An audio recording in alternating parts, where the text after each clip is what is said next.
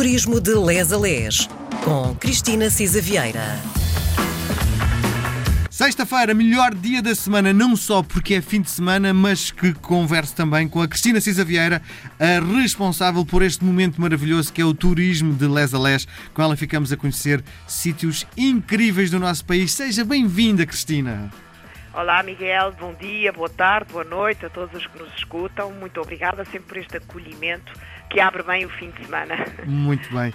Bom, hoje, um, depois de termos passeado imenso sobre um, o arquipélago da Madeira, decidimos mudar um bocadinho a estrutura daquilo que, das nossas conversas semanais, não é? Explique-me lá qual é a sua ideia.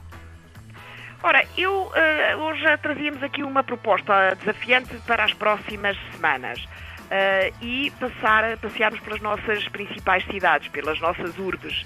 Uh, andámos muito, fizemos passadiços, fizemos uh, passeios na natureza, aventura, etc.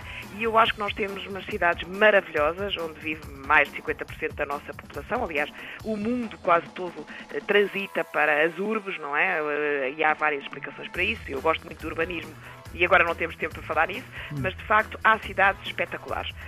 Pensava, pensava em começar por Lisboa, obviamente, a capital, e depois tínhamos Porto, Guimarães, Braga, Bragança, Viseu, Castelo Branco, Coimbra, Aveiro, Santarém, Porto Alegre, Évora, Beja, Faro, Lagos e Vila Real de Santo António. Diga uma coisa, essa lista que acaba de enumerar é uma lista que tem a ver com o número de eh, estrangeiros, de turistas que nos procuram, é isso?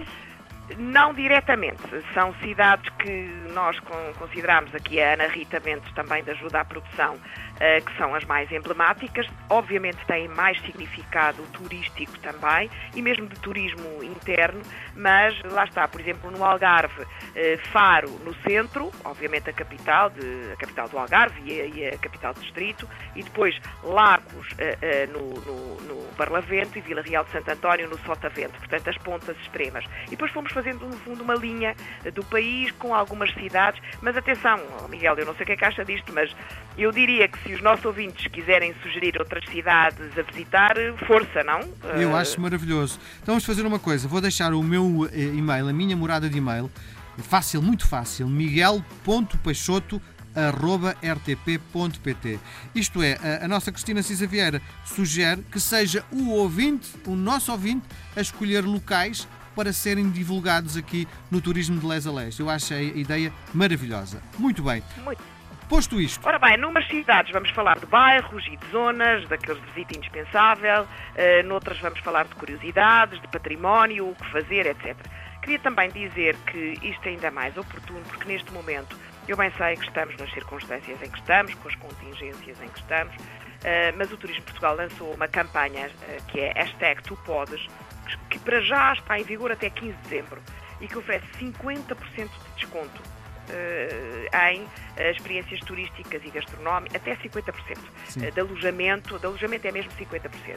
Visitas a museus, viagens de comboio, vale mesmo a pena visitar o site do visitportugal.pt uhum.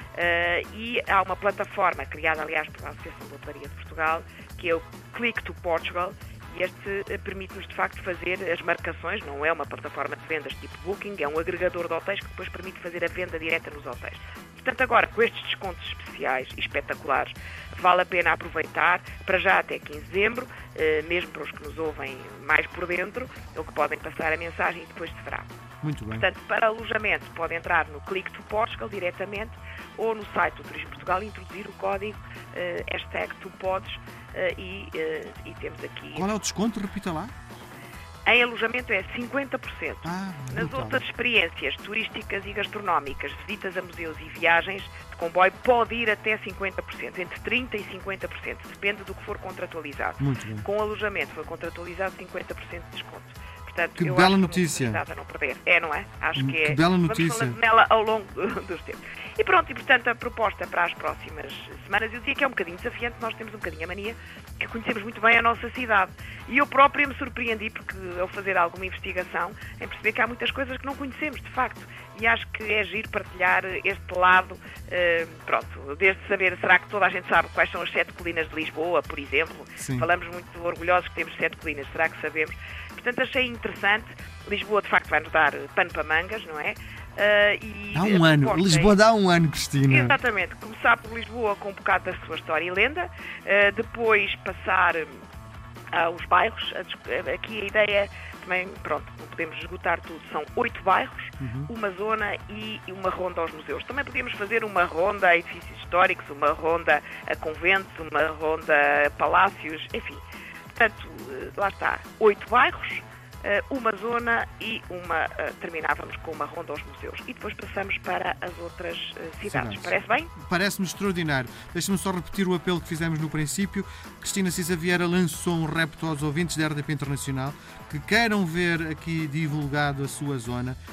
Podem enviar um e-mail com propostas para sítios para nós visitarmos em conjunto miguel.peixoto.rtp.pt Ora bem, é isso mesmo. Ora bem, começando por Lisboa. Lisboa, eh, nós sabemos, não é, que a história de Lisboa circula muito à volta da sua posição geográfica, que é estratégica, eh, no estuário do maior rio da Península Ibérica. É um porto natural, servia para reabastecimento dos barcos que faziam comércio entre o Mar do Norte, ainda hoje, e o Mediterrâneo, além de ter assim uma proximidade, lá está, no extremo sul e ocidente da Europa, e virada para o Atlântico e para as Américas. Uh, Lisboa foi sempre ocupada. Há vestígios desde a pré-história. Os primeiros humanos terão sido os neandertais, portanto há cerca de 30 mil anos uh, pela chegada à península do homem moderno, que estiveram de facto cá durante o período neolítico, etc. Sabemos também o que é que a lenda nos conta, porque é que se chama Lisboa. A, lenda mais interessante é que nos liga ao herói mítico Ulisses, Uh, que, enfim, como se sabe, uh, muito resiliente, um herói muito resistente, uh, que demorou 10 anos a chegar a casa e que, a dado, a dado momento, também passou por, por, por, esta cidade, por Lisboa, que tinha uma rainha, que era meia serpente, meia humana. Sim. Enfim, há aqui várias histórias à volta. Essa é tão bonita. Foi... Conte lá essa história, Cristina, porque esta história é tão bonita. Pronto, ao que parece, não é? Portanto, Ulisses era um homem muito atraente e passou por aqui e a tal rainha que dizia aqui nenhum homem entrará e que subia uh, aos céus a sua voz dizendo esta cidade é só minha ou este local é só meu e aqui nenhum homem penetrará mas quando viu Ulisses tomou-se de amores por ele e portanto uh, quis que ele ficasse lá Ulisses, que estava a precisar que as suas embarcações e os seus homens descansassem e fizessem o abastecimento para prosseguir viagem, uh, fingiu que estava muito interessado na tal rainha das serpentes e, uh, e, portanto, enquanto os homens abasteciam os barcos e, enfim, e lá uh, descansavam, andou ali mais ou menos a fingir-se seduzido. Até que tinha que voltar para a sua Penélope, não é verdade? Até que uh, finalmente havia o tempo de partir e ele lá fugiu com os seus homens, mas antes disso disse eu vou aqui fundar uma cidade extraordinária, esta será a minha cidade, o Liceia, ou coisa que o valha. E fugiu. Ele nunca voltou mais, ao que parece, mas a rainha ficou completamente destroçada, portanto os seus longos braços, ou, ou enfim, serpente, uh, se foram prosseguindo Ulisses pelo mar fora e daí parece Uh, de facto que por onde ela passou as colinas de Lisboa, as sete colinas se, se formaram. E pronto, e daí esta passagem do Ulisses uh, por aqui. A verdade é que, de facto, uh, foram feitas descobertas arqueológicas ali perto do Castelo de São Jorge e da Sé de Lisboa e, de facto, a prova é que a cidade é muito antiga, terá sido fundada pelos fenícios cerca de 1200 a.C.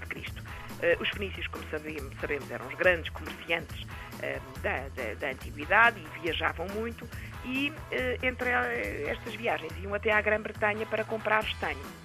E, portanto, aqui fundaram uma colónia que se chamava Alis Uba, que significa enseada amena em fenício, e estava realmente virada para o Tejo. Veja lá o nome Tagi ou Dagi significava boa pescaria em Fenício. Portanto, já tivemos uma altura em que a pesca do Tejo era, era de facto muito, muito apreciada e vamos ver que mesmo durante os romanos isto aconteceu. Uh, e depois foram também, uh, chegaram cá também celtas, que se misturaram com os iberos locais, os gregos também estiveram aqui nos tempos antigos, uh, e em 205 a.C., a cidade, na altura Olicipo, alia-se aos romanos, é absorvida pelo Império Romano e recompensada depois pela atribuição, que era uma coisa raríssima, da cidadania romana aos seus habitantes. Era realmente muito raro, era um privilégio que raramente era atribuído sem ser aos povos italianos, digamos assim. tomou então o nome de Felicitas Julia, ou Felicitas Julia, uh, e beneficiou do estatuto, do estatuto do município, ou seja, não pagava impostos a Roma, ao contrário de todos os outros castes.